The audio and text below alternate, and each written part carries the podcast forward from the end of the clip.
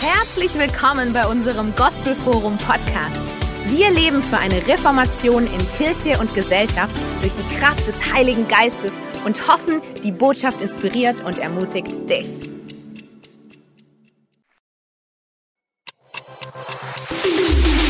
Herzlich willkommen bei unserem Gospelforum Podcast.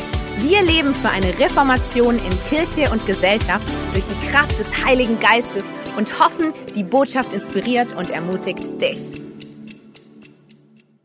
Vielen, vielen Dank, liebes Worship-Team. Eine schöne Gegenwart hier, schöne Atmosphäre der Lieblichkeit, der Freundlichkeit Gottes. Schön, euch heute Morgen hier zu sehen. Es ist mir eine Ehre, heute vor euch sprechen zu dürfen. Und wir hatten heute im ersten Gottesdienst einen Taufgottesdienst mit über 14 Täuflingen.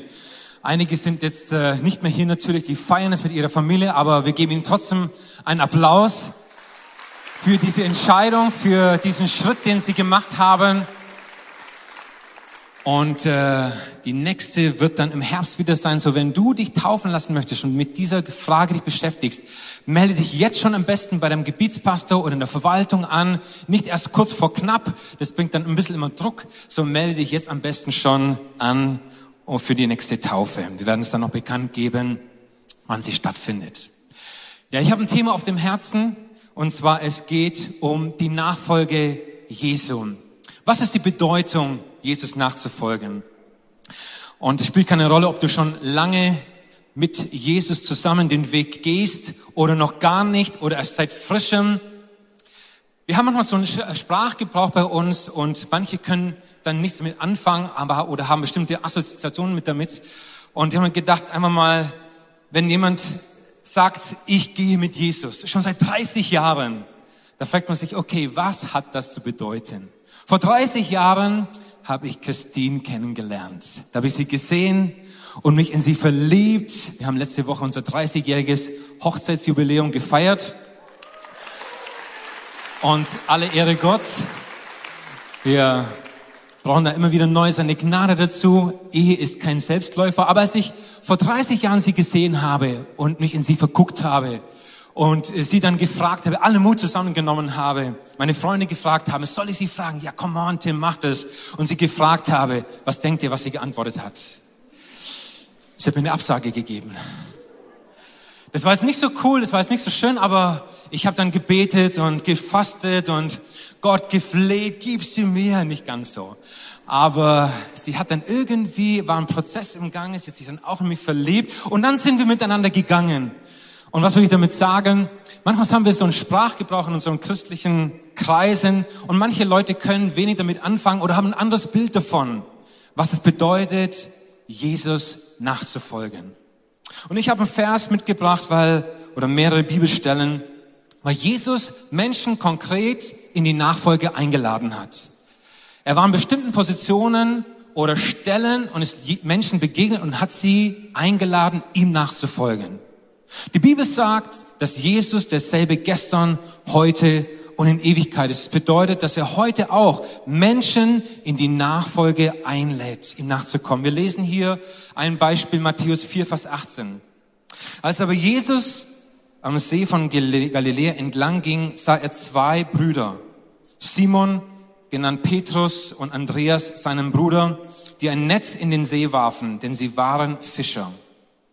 Und er spricht zu ihnen, kommt, folgt mir nach ich werde euch zu Menschenfischern machen. Sofort ließen die beiden Männer ihre Netze liegen und gingen mit ihm. Und ich habe diesen Vers oder diese Stelle schon oft gelesen, aber sie berührt mich immer wieder neu, weil sie zeugt von einer Entschlossenheit, von einer Radikalität. Und Radikalität ist nichts Negatives, es wird oft für was Negatives einmal bewertet, aber ich finde, es kann sowohl für was Positives wie Negatives natürlich verwendet werden. Es kommt immer auf die Sache darauf an, wofür man einfach auch radikal ist. Aber hier ist eine ganz klare Entschlossenheit, weil Jesus kommt scheinbar zufällig am See Genezareth vorbei und sieht da zwei junge Männer und denkt, hey, die wären gut in meinem Team zu haben und lädt sie ein, ihm nachzufolgen. Und wir müssen wissen, dass wir Menschen nicht so ticken, dass wir einfach alles stehen und liegen lassen, um einer Aufforderung von jemand anderem nachzukommen. So sind wir nicht gestrickt. Zumindest ich nicht. Ich kenne es nicht aus meinem Leben und viele andere auch nicht. Es braucht ein Vertrauensverhältnis dazu. Es braucht zuerst mal eine Begegnung. Ich muss zuerst mal eine Person kennenlernen, bevor ich bereit bin, ihr zu folgen. Vor paar Jahren, da ich es auf dem Herzen, mal in die Berge zu gehen, so eine richtige Bergtour zu machen, Bergsteigen, eine anspruchsvolle Tour zu machen. Und ich habe dann einer meiner Freunde gefragt, Christoph Bräuchle, und ihm gesagt, komm Christoph, lass uns mal eine richtige Männertour machen. Und dann habe ich gesagt, okay, ich suche was aus. Und dann sind wir nach Tirol gegangen, ein dreieinhalbtausender, ein bisschen mehr sogar. Und da ist Gletscher mit dabei, anspruchsvoll. Und ich sagte, okay, kann ich das schaffen? Ja, ja, das kannst du schaffen, das ist ganz gut. Wir sind hingefahren, Parkplatz. Und dann der erste Aufstieg zur Almhütte, ich glaube 900 Höhen, Höhenmeter, übernachtet. Am nächsten Tag nochmal, glaube ich, 600, 700 Meter bis zum Gipfel dann zehn Minuten auf dem Gipfel verweilt, weil wir brauchten nochmal ungefähr sechs Stunden für den Abstieg. Ich kann euch sagen, um neun Uhr abends bin ich total K.O. ins Auto eingestiegen. Alle Beine haben mir wehgetan, jeder Muskel hat mir wehgetan. Ich bin einfach total platt gewesen. Aber es hat Spaß gemacht. Und warum haben wir das gemacht? Ich wusste, er hat Ahnung. Ich wusste, er war von klein auf schon in den Bergen, von seinem Onkel selber trainiert in alle Kniffe der Bergkunst und so weiter und so fort. Und deswegen habe ich mich ihm anvertraut. Und ich glaube, in dem Fall ist es ähnlich. Wir, sehen, wir lesen nicht viel davon, aber ich glaube, dass Petrus und Andreas schon davor eine Begegnung oder mehrere Begegnungen mit Jesus gehabt haben müssen wo sie ihn mal gehört haben, vielleicht in der Synagoge oder über ihn gehört haben oder Zeichen und Wunder erlebt haben. Und ich kann mir so vorstellen, dann sind sie nach Hause gegangen und gesagt, Andreas, wie ging's dir mit Jesus, als du ihn gehört hast? Und ja, es hat mich auch voll berührt. Wenn Jesus ein RTC aufmachen würde, eine Bibelschule aufmachen würde, ich wäre sofort dabei. Ich, ich tue es mal so interpretieren. Und dann kam Jesus scheinbar zufällig dann an diesem Tag und fordert sie auf, ihm ihnen nachzufolgen. Und sie sagen, ja, sie lassen alles stehen und liegen. Ich habe mir gedacht, wie hat wohl der Vater reagiert, der dann seine Söhne verloren hat, seine besten Mitarbeiter verloren hat. Ich weiß es nicht, steht hier nicht, aber würde mich einfach so mal nebenbei interessieren.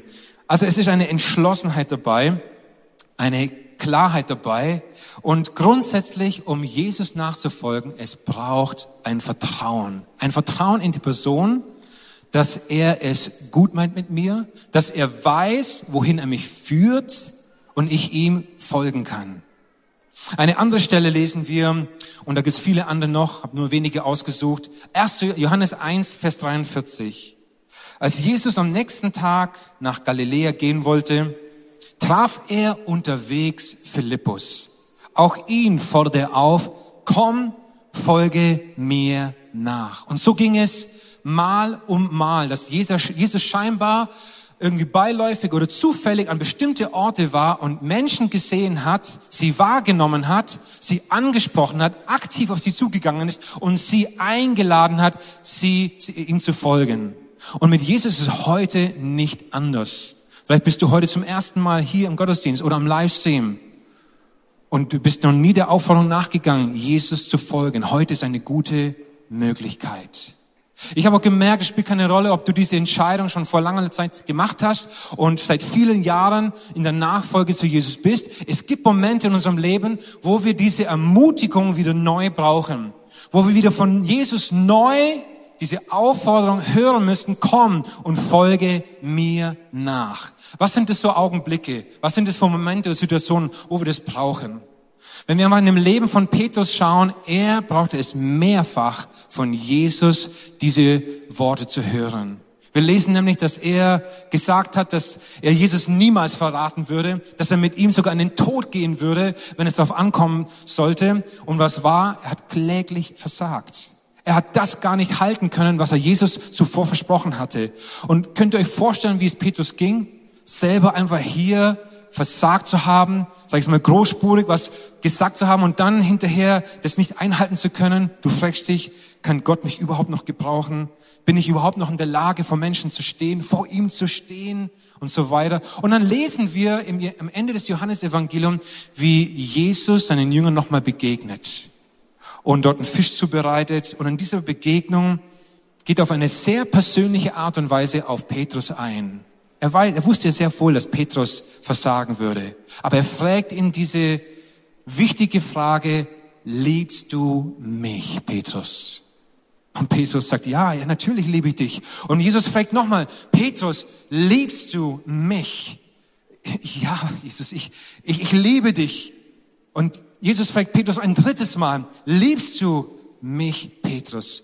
Und sagt, Jesus, du weißt alles, du kennst mich, du wusstest schon vorher und du kennst auch mein Herz und ich liebe dich.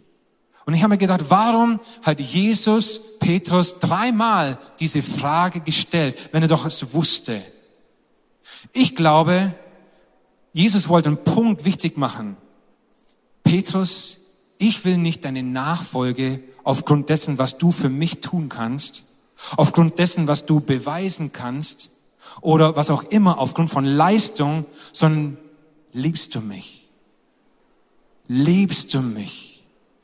Und Petrus musste in sich gehen und die Frage für sich persönlich beantworten und sagen, ja, nach wie vor, Jesus, ich habe versagt, ich habe hier nicht das gehalten, aber ich liebe dich nach wie vor.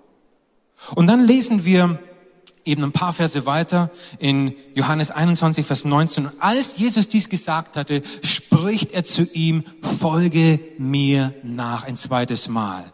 Petrus, ich möchte, dass du mir nachfolgst auf der Grundlage der Liebe zu mir. Nicht aufgrund dessen, was du für mich alles tun kannst und beweisen kannst vor den anderen, sondern aufgrund der Liebe zu mir. Eine ganz wichtige, glaube ich, Lektion für Petrus. Und dann gibt er ihm noch ein paar prophetische Worte für die Zukunft, das Ende seines Lebens. Und ich finde es interessant, wie dann Petrus reagiert. Jesus bestätigt ihn nochmal und lädt ihn ein, nachzufolgen. Und Petrus dreht sich um zu Johannes, der irgendwie hinter ihnen läuft und sagt aber, Jesus, was ist mit ihm? Was ist mit Johannes los? Was hast du mit ihm vor? Mir hast du es gerade eben gesagt, wie mein Leben enden wird. Das äh, hat jetzt nicht so cool geklungen. Und ich hätte schon gedacht, dass vielleicht irgendwie eine Prophetie kommt, dass am Tag des Pfingstens der Heilige Geist so stark auf mich fallen würde und dass äh, dann 3000 Leute sich bekehren würde und würde mittendrin stehen. So versteht ihr, manchmal denken wir, so was würden wir von Gott erwarten. Und er schaut auf Johannes und Jesus sagt, was kümmert es dich? Was geht es dich an? Schau doch nicht auf den anderen, was ich mit ihm vorhabe. Folge, und dann tut er zum dritten Mal Jesus, äh, Petrus auffordern, folge du mir nach. Und so könnt ihr sehen, es gibt Momente in unserem Leben, wo wir Enttäuschungen haben. Entweder wir sind von uns selber enttäuscht oder von anderen enttäuscht. Situationen haben sich nicht so entwickelt, wie wir uns gedacht haben. Oder wir gehen durch Krisenzeiten, durch Schmerz, durch Leid, der Verlust einer geliebten Person. Wir haben für etwas gebetet, es hat sich nicht so erfüllt, wie wir gedacht haben. Und die Dinge können uns ablenken. Sie können uns wirklich auch die Kraft nehmen und in solchen Momenten müssen wir uns wieder fokussieren und dennoch folge ich Jesus nach. In dem Fall wollte Jesus, dass Petrus sich fokussiert auf den Lauf, den er für ihn bestimmt hat, auf die Berufung, die er für ihn vorhat, nicht auf den Plan eines anderen. Weil wenn wir anfangen, uns zu vergleichen, was hat Gott mit ihm vor, was wirkt Gott durch ihn und welche Position hat er, was passiert dann? Wir fangen an, uns gegenseitig zu beneiden, wir tun uns schwer, den anderen seinen Erfolg zu gönnen oder wir geraten in Minderwertigkeit, dass wir denken, oh, ich kann gar nichts lebe du doch in der Spur, in der Berufung, die Gott für dich hat. Amen. Kann man hier mal einen Applaus dafür geben? So eine wichtige Lektion. Folge du Jesus nach in dem, wozu der, er dich bestimmt hat. Schau oder schiel nicht auf die anderen, was sie links oder rechts machen, ob sie stark mit Gott gehen oder nicht stark mit Gott gehen, ob sie mal neben dir gelaufen sind und äh, nicht mehr neben dir laufen, sei du fokussiert, aber ich bestimme mich, Jesus nachzufolgen. Und ich glaube, dass der Ruf heute Morgen zu dem einen oder anderen ausgeht.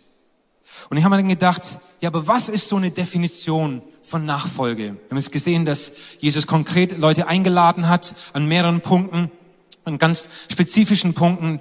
Und in Matthäus 16, Vers 24 lesen wir Folgendes.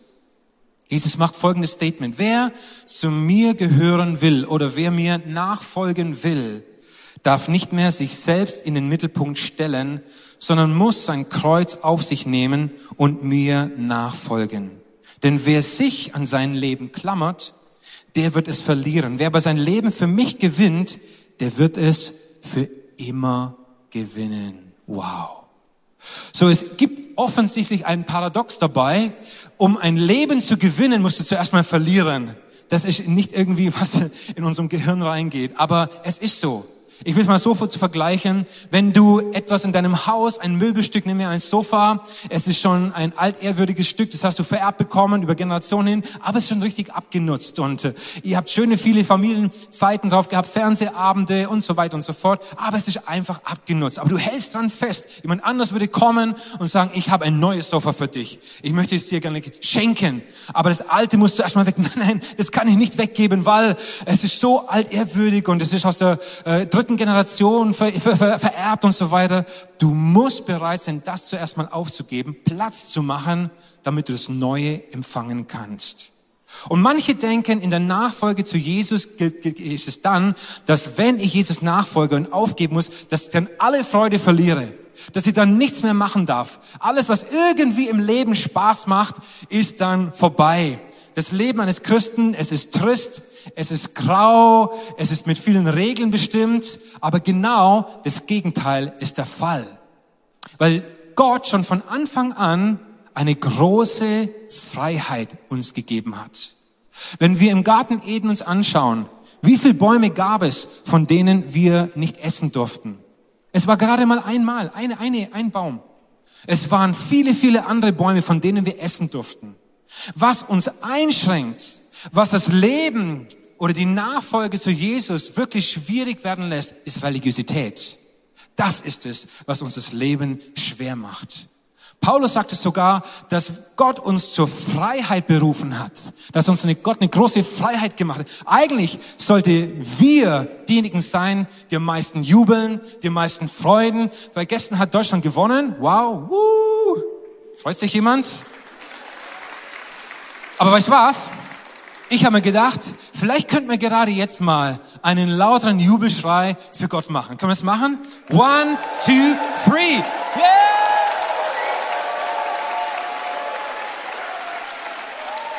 Yeah, come on. In der Kirche muss es still sein, er muss leise sein, du darfst dieses jenes nicht. Früher gab es Diskussionen, ob ein Schlagzeug im, im, im, in der Gemeinde sein darf und Licht brauche ich nicht, weil ein Disco brauche ich auch nicht. Hey, wir haben eine große Freiheit, wir dürfen vieles machen. Aber gebrauche nicht diese Freiheit für das Böse oder für das Fleisch, sagt Paulus, da komme ich gleich noch drauf zu sprechen. So, es ist nicht Gott, der uns einengt, weil er verspricht uns eigentlich im Gegenteil, Johannes 10, Vers 10, ein Leben im Überfluss.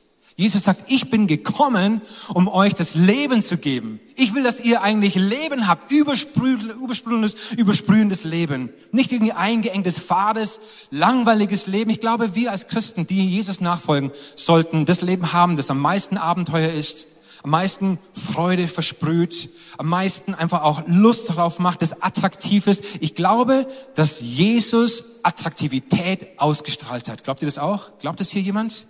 Es gibt ja so, so Bilder oder solche, sagen wir mal, ja, wo Jesus so fahl und irgendwie so ganz ernst und immer.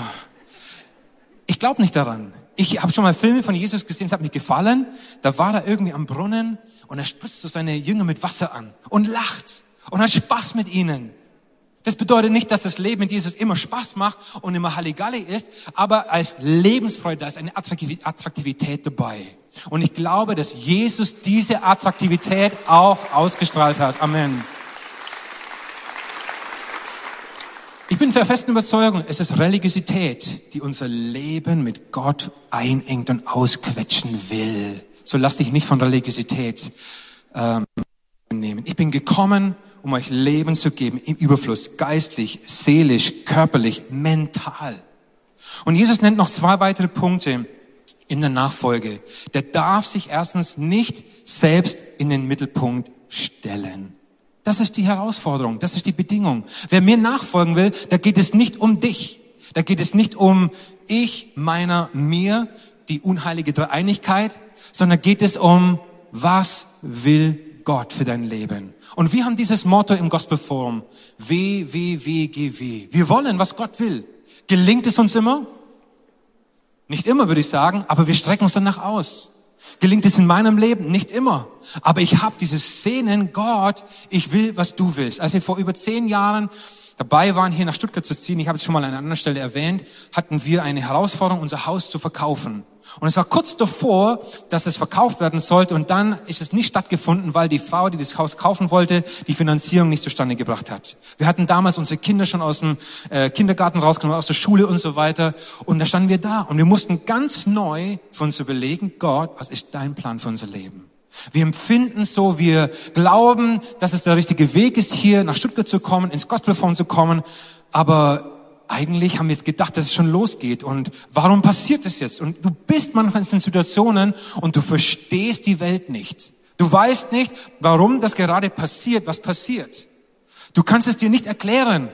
Und in den Augenblicken musst du bereit sein, es geht nicht um mich, Jesus. Was immer du vorhast. Wenn du möchtest, dass wir dort bleiben, wo wir sind und das tun, was wir bisher getan haben, dann sind wir bereit. Wir waren neu bereit, unser Leben auf den Altar zu legen. Und ich glaube, genau das bedeutet, der darf sich nicht in den Mittelpunkt stellen. Im Reich Gottes bist nicht du der Nabel der Welt.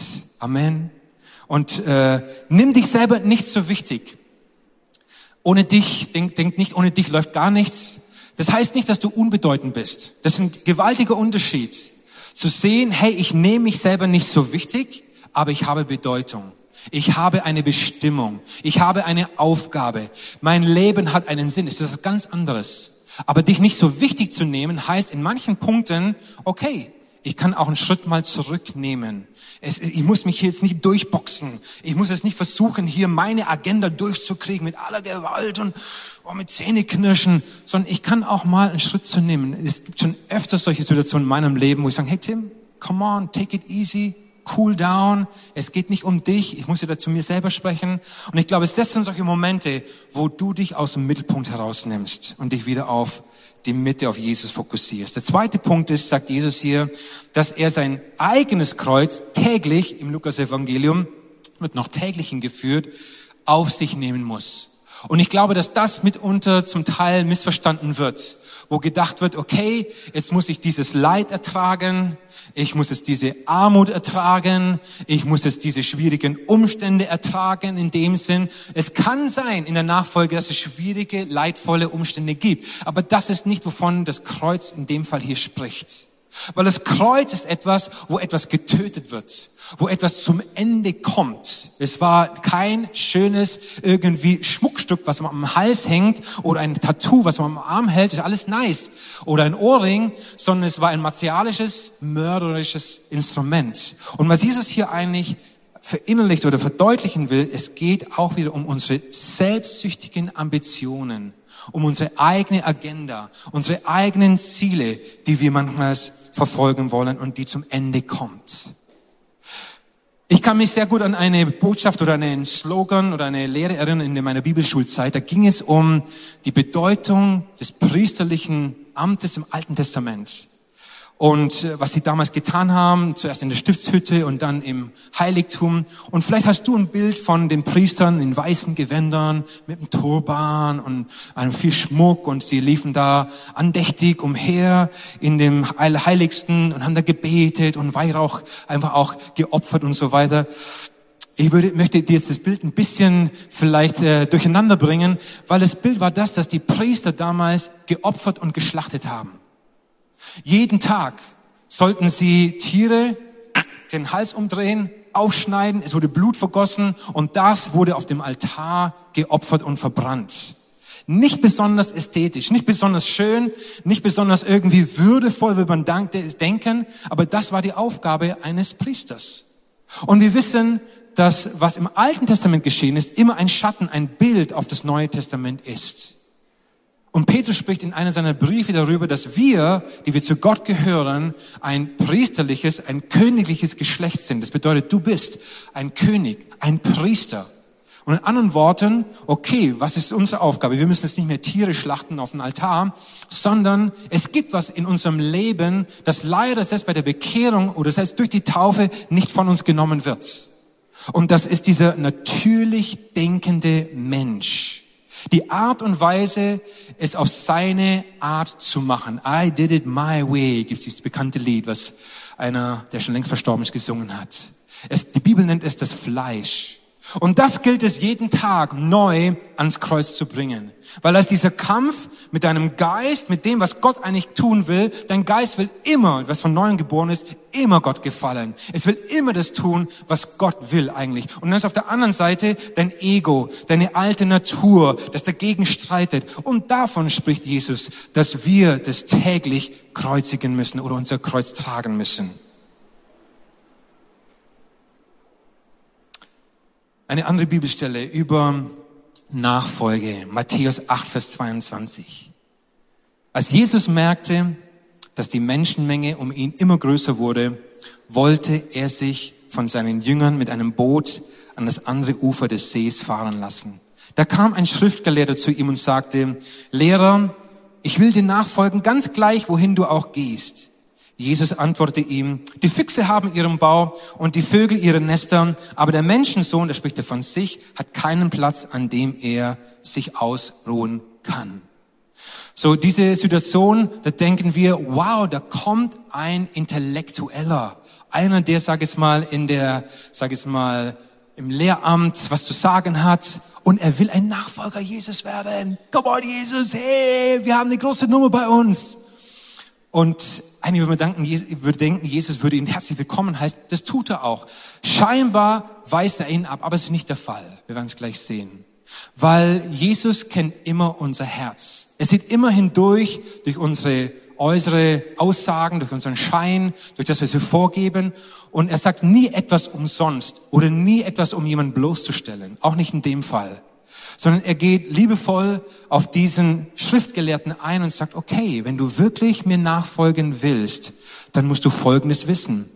Nämlich die Tiere, Füchse in dem Fall oder die Vögel, die haben einen Platz, wo sie zur Ruhe kommen. Die haben einen Platz, wo sie einfach auch nachts dann einfach sich hinlegen können. Aber ich, ich habe keinen Platz, wo ich zur Ruhe komme, in anderen Worten. Und manche haben dann daraus eine Lehre gemacht, Jesus, er hatte kein Haus. Jesus hatte keine Wohnung, was nicht stimmt weil wir lesen an einer anderen Stelle sehr wohl, dass er eines Tages mal gefragt wurde von Jüngern von Johannes, Jesus, wo wohnst du? Und ihr könnt es selber nachlesen. Und er sagte zu ihnen, okay, kommt, kommt und seht. Und sie gingen mit ihm dort, wo er wohnte.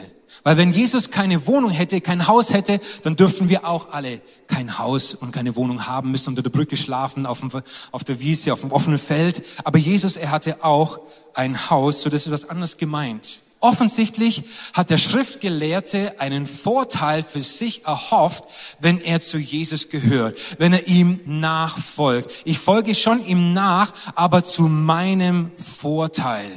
Und ich habe manchmal den Eindruck, dass Leute auch Jesus nachfolgen wollen, aber zu ihrem eigenen Vorteil. So quasi ein, ein, ein Jesus-Hosentaschengott. Ich habe hier in meiner Hose ein, ein Handy, mein Smartphone und das dient mir zu allen möglichen Dingen. Ja, ich kann damit viele verschiedene Aufgaben damit erledigen und wenn ich es nicht brauche, dann stecke ich es einfach wieder in meine Hose. Oder ich kann es, wenn es mich irgendwie stört, kann ich es muten, kann ich es stumm schalten und dann tue ich es in meine Hose. Und wenn ich es wieder brauche, wenn es mir Hilfe ist, dann hole ich es wieder. Und ich habe manchmal den Eindruck, dass genau auch manche so leben in der Nachfolge zu Jesus dass sie ihm nachfolgen wollen, aber zu ihrem eigenen Vorteil nur. Dass wenn er ihnen was bringt, ja dann, dann bin ich mit Jesus. Aber dann, wenn es mich gerade irgendwie ein bisschen zu viel ist oder störend ist, ja, dann tue ich ihn lieber in meine Hosentasche und da habe ich ihn dann, um ihn dann rauszuholen, wenn ich ihn wieder brauche. Und vielleicht war es ähnlich auch mit dem Schriftgelehrten, dass er einen gewissen Vorteil für sich gedacht hat. Und Jesus, er konfrontiert es und sagt, weißt du was, du bist gern bereit, mir nachzufolgen, aber du musst die Kosten überschlagen. Du musst wissen, was es bedeutet, mir nachzufolgen. Weil auf mich strömen Menschen Tag für Tag, von morgen bis abends ein. Das sind Erwartungen da, das sind Verpflichtungen da, das sind Wünsche da, das sind Fragen da. Und ich muss am Abend sie nach Hause schicken und sagen, hey, es ist Ende Gelände, heute ist der, morgen ist auch noch ein Tag. Und manchmal weiß ich gar nicht, wo ich mich hinlegen kann. Da muss ich ins Boot steigen, um der Menge zu entfliehen. So können wir das verstehen. Und manchmal konnte Jesus nur dann im Boot sogar schlafen und selbst da nicht lange, weil die Jünger ihn dann wieder geweckt haben. Versteht ihr? Das ist so die Sichtweise. Also Jesus tut ihn nicht abweisen, er macht ihn nur darauf aufmerksam, es kann mitunter deine Bequemlichkeit kosten.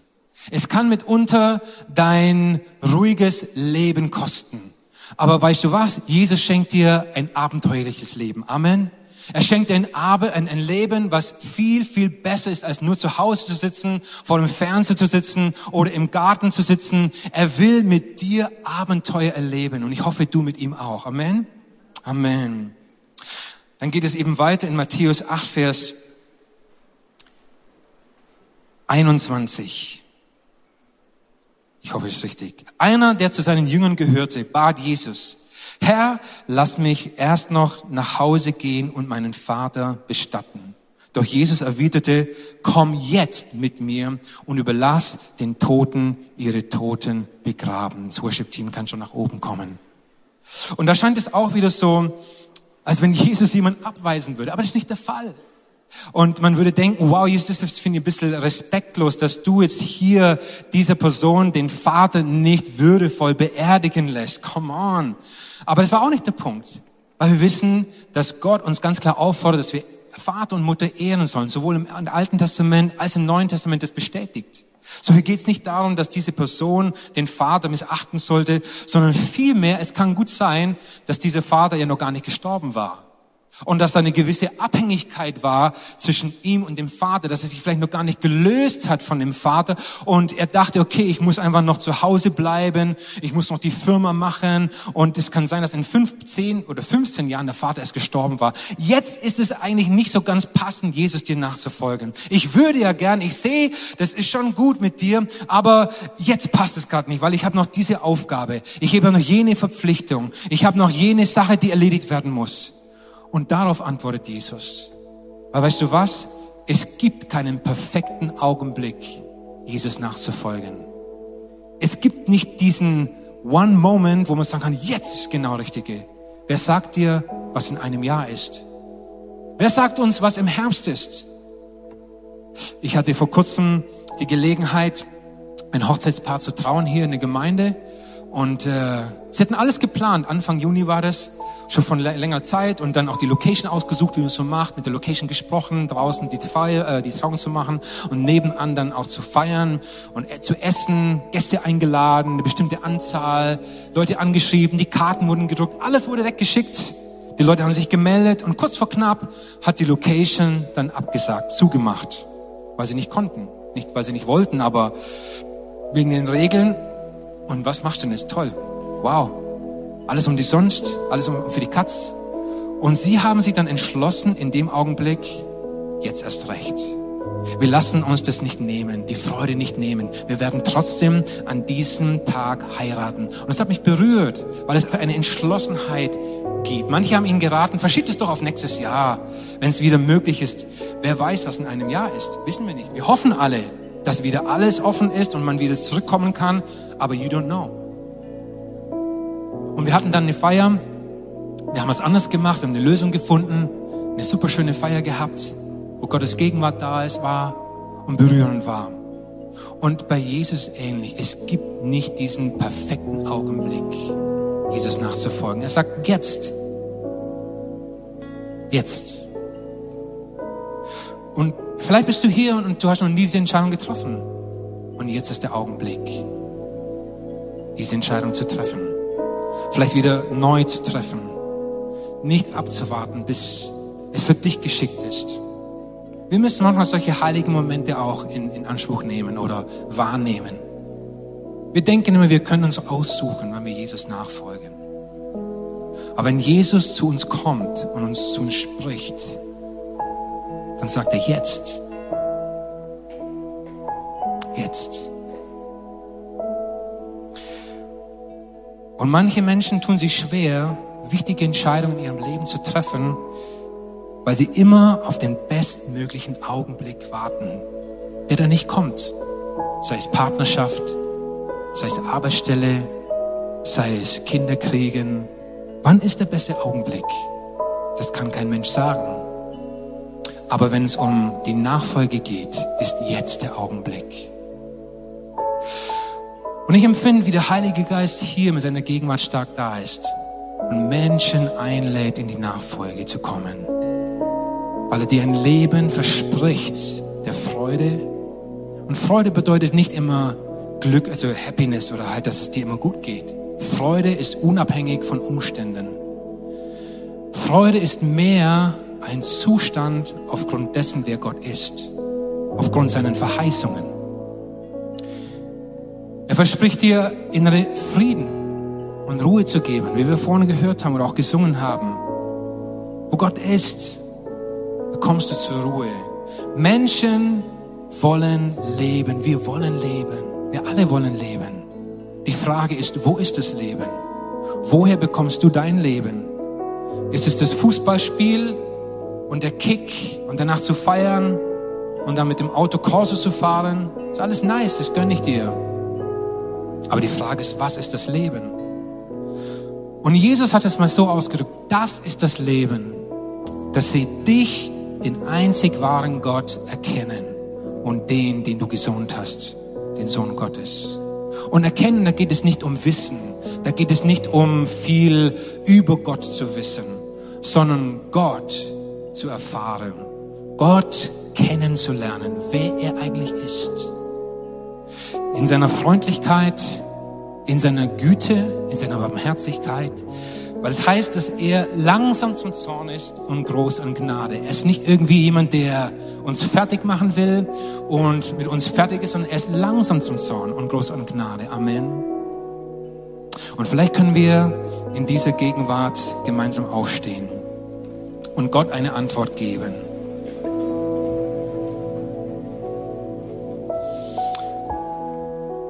Danke, Jesus, dass du hier bist. Und ich glaube, es ist gut, wenn wir ähm, die Entscheidung, Jesus nachzufolgen, neu treffen. Auch wenn du das schon vor Jahren gemacht hast. Vielleicht bist du auch in einem Moment wie Petrus.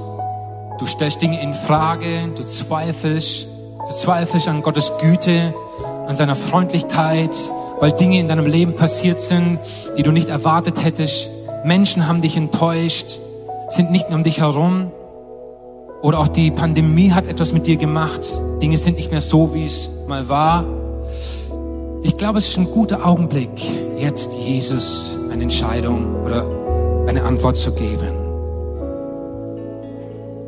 Und ich empfinde es so, wie Jesus Petrus diese Frage gestellt hat. Liebst du mich? Wie auch immer du heißt. Horst, Hans, Karin, wie auch immer liebst du mich? Vielleicht kannst du heute Morgen diese Antwort oder diese Frage ihm beantworten, ganz persönlich, indem die Band spielt, vielleicht auch singt. Beantworte doch diese Frage ihm ganz, ganz persönlich. Und du sagst, ja Jesus, ich liebe dich. Ich habe Fragen. Da gibt es Dinge, die mir nicht gefallen. Ich habe vielleicht versagt. Oder ich bin enttäuscht von dem und dem. Vielleicht auch gar nichts. Muss gar nicht so sein. Vielleicht magst du ihm die Hände heben und sagen, Jesus, ich liebe dich. Wenn es dich betrifft, dann sprich doch mit deinem Gott. Sprich zu Jesus jetzt auch in diesem Augenblick.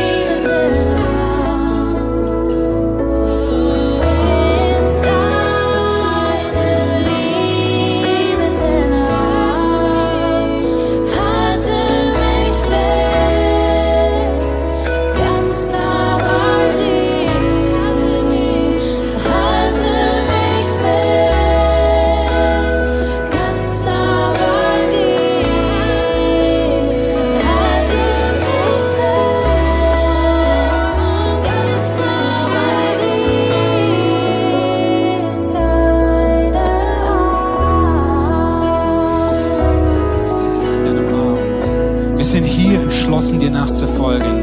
Mit allem, was in uns ist. Du kennst unser Herz. Du weißt, dass wir dich lieben. Du weißt, dass wir zusammengekommen sind, um dich zu ehren. Es gelingt uns nicht immer, aber wir machen uns auf, in dem zu bleiben, wozu du uns gerufen hast, dir nachzufolgen. Amen, Amen, Amen. Ich möchte auch diese Frage an jeden stellen, der noch nie diese Entscheidung getroffen hat. Und wenn du noch nie persönlich diese Entscheidung getroffen hast, Jesus nachzufolgen, jetzt ist die Gelegenheit.